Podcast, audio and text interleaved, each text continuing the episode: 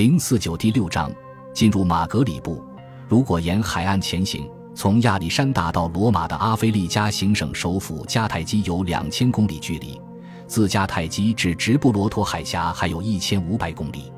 如果保持每天平均前进二十公里，需要将近半年才能走完这段旅程。这还没有算上休息、马匹生病、地方官员阻碍、敌人袭击等情况。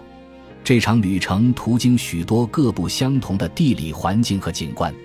在旅途的东半程，旅者需要时刻靠近海岸，沿着埃及的沿海平原地区前进。在西兰尼加杰贝阿里阿赫达尔山脉，或称绿山，几乎一路延伸到了海边。这条山脉吸引了足够降水，不仅沿海地区适宜人们长期定居，在山脉南部的山谷中也是如此。在这里，地中海农业十分兴盛，盛产小麦、葡萄及橄榄等作物。继续向西，绕过苏尔特湾，这是一段漫漫长途，茫茫沙漠一直延伸到海边。旅者可能在整整一个月的旅程中，都几乎见不到任何树园、田野、村庄或城镇，直到的黎波里塔尼亚地区定居土地才再次出现。这里分布着大片耕地和牧场。德黎波里就坐落在这里，这是一座庞大的海滨城市，城墙由灰岩和岩石筑成。此城盛产水果，比如苹果和梨，还盛产乳制品和蜂蜜。德黎波里以西有一条道路通往一片定居地区，即如今的突尼斯。南方的省份名叫阿非利加的拜扎凯纳，北方的则叫做阿非利加行省或泽吉塔尼亚。这些行省被阿拉伯人统称为阿非利加，他们更喜欢写作伊弗利基亚。拜扎凯纳和泽吉塔尼亚这两个曾经的罗马行省是帝国在北非的统治核心。这里出产的小麦、葡萄酒、橄榄和陶器是主要出口品。这里分布着最多且最密集的城市和乡镇。位于阿非利加行省东北角的迦太基城不仅仅是突尼斯。也是整个罗马统治下的北非地区真正的首府。迦太基曾是汉尼拔的国都，这座迦太基人的古都后来成了罗马人的首府，并且直到古典时代后期仍旧是重要的政治中心。迦太基城以西有一条大道，沿着高原向遥远的内陆延伸开去。这条大道的北部是海滨山区，南部则是撒哈拉沙漠的边缘。中间形成了一条东西向天然通道，许多小型港口坐落在沿海的山口和避风锚地周围。内陆的高原地区则是游牧民族活动的土地。最终，旅者将会到达休达和丹吉尔这一对双子城市。这两座城市都拥有完善的城防，隔直布罗陀海峡与富饶的西班牙相望。丹吉尔以南更远的地方是大西洋沿岸地势平坦。水源充足的摩洛哥滨海平原，再往南则是阿特拉斯山脉，与撒哈拉沙漠的北部边缘相邻接。北非曾是罗马世界最为富裕的地区之一。时至今日，在摩洛哥的瓦卢比利斯、阿尔及利亚的提姆加德和利比亚的大莱普提斯等宏伟的古城遗迹中，仍旧能够依稀看出当年富裕繁华的残余。这些古城是在古罗马帝国境内发现的最令人震撼的遗迹，精耕细作的繁盛农业基础支撑着这些庞大华丽的城市。人们不仅耕作了肥沃的土地，就连那些荒无人烟的土地，比如西兰尼加地区原先荒芜的山谷，人们也对其进行了精心灌溉和长期照料。这里种植了许多谷物作物，但橄榄才是这一地区最为著名的作物。向罗马城和地中海沿岸各地区出口的橄榄油是北非地区的主要财富来源。橄榄油被装在一种圆柱形油罐中运出北非，这种油罐是专门为了在货船的船舱中储存而设计的。北非的制陶工坊还盛产一种精美的陶器——非洲红陶，与橄榄油罐一样，这种陶器也被整齐地储存在货船的船舱里。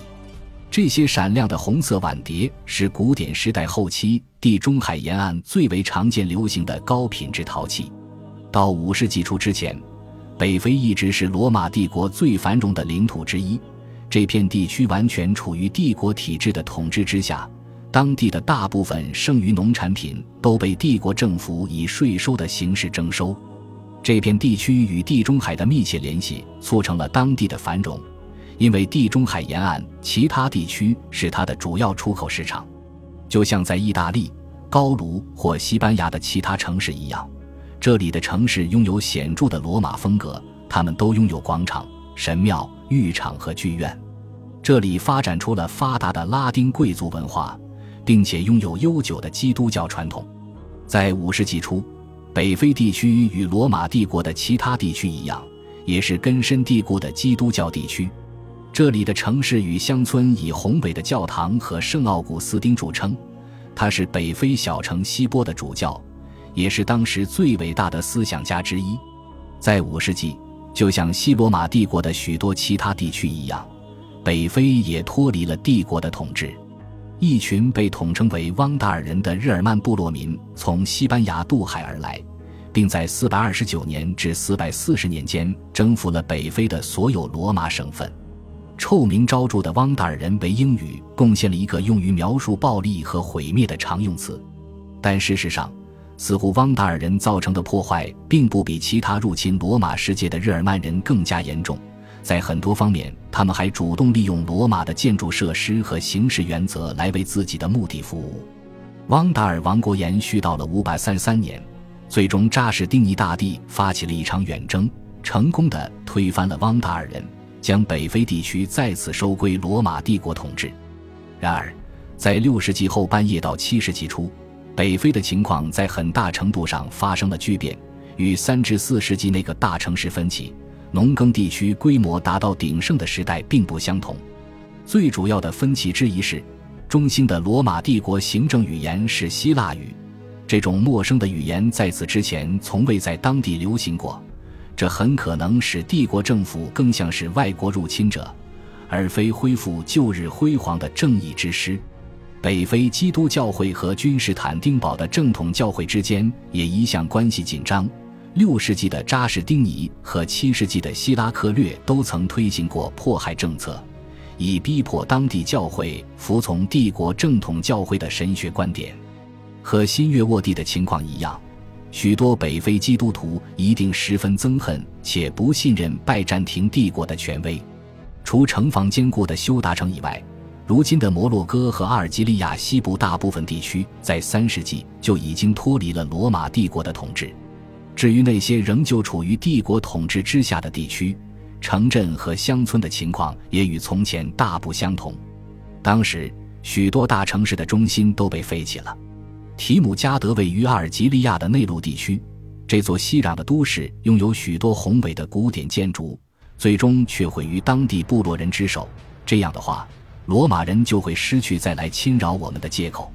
各城镇中最具标志性的建筑是拜占庭的堡垒。它们大多建在罗马广场的废墟之上，以及一座或几座四世纪至五世纪建成的教堂，往往建在远离原城市中心区的郊区。许多城市衰退成了乡村，他们拥有一个教区教堂和一小支驻军，有时会有税官和收租人，却既没有地方统治者，也没有公共服务或行政部门存在。七世纪初，即使在首府迦太基。尽管拜占庭帝国光复此城后新建了一些建筑，新的城区仍旧被垃圾和棚户所填塞。自七世纪中叶起，迦太基城遭遇了一场所谓的大崩溃，拥挤的棚户甚至挤满了赛车场，靠近城区的圆形军港也被废弃了。北非比罗马帝国的其他任何行省都要更加依赖地中海沿岸的贸易与税收体系。北非为罗马城提供了粮食和橄榄油，这些物资中的大部分都是以税收形式上交的，但无疑运送这些税赋的船只也输送了许多北非的商品。四百三十九年，汪达尔人对迦太基的征服破坏了这套征粮体系，于是北非商品的出口量不可逆转的大幅下跌，从此逐渐淡出了地中海市场。拜占庭帝国五百三十三年收复北非，也没能逆转这一衰退势头，因为此时西地中海市场过于贫困，无力承担大宗进口商品，而东地中海市场即使没有北非商品也足以维持。到七百年，非洲红桃已经停产，北非成了拜占庭帝国的边缘地区。这比任何证据都更能证明北非的拜占庭军为何会无力抵抗阿拉伯军的入侵。毕竟，帝国政府本来就不是很在乎这里。政治动乱也削弱了拜占庭帝国统治下的北非。六百一十年，阿非利加总督希拉克略率领本省军队前往推翻了福卡斯皇帝，并取而代之。后来，他又参与了反击波斯入侵的战争。这场战争攸关帝国的存亡。希拉克略从北非带走的或许是当地最精锐的军队，没有证据表明他们曾经回来过。乡村聚落也遭遇了与城市相似的命运。考古研究表明，当地有大量聚落遭到了废弃，比如色吉尔米斯古城周边地区，在六世纪中叶曾有八十三座聚落，一百五十年后，半数聚落遭到了遗弃。到六百年，塞吉尔米斯城本身也被大规模废弃了。而到了七世纪初，在阿拉伯入侵前夕，在这片地区只剩下三座聚落仍然留存下来。这三座聚落都位于易守难攻的防御要地。这种聚落缩减衰退的情况不仅仅出现在偏远的边境地区，而且在仅距首府和政治中心迦太基城五十公里远的阿非利加行省的农耕中心地区也多有出现。感谢您的收听，喜欢别忘了订阅加关注，主页有更多精彩内容。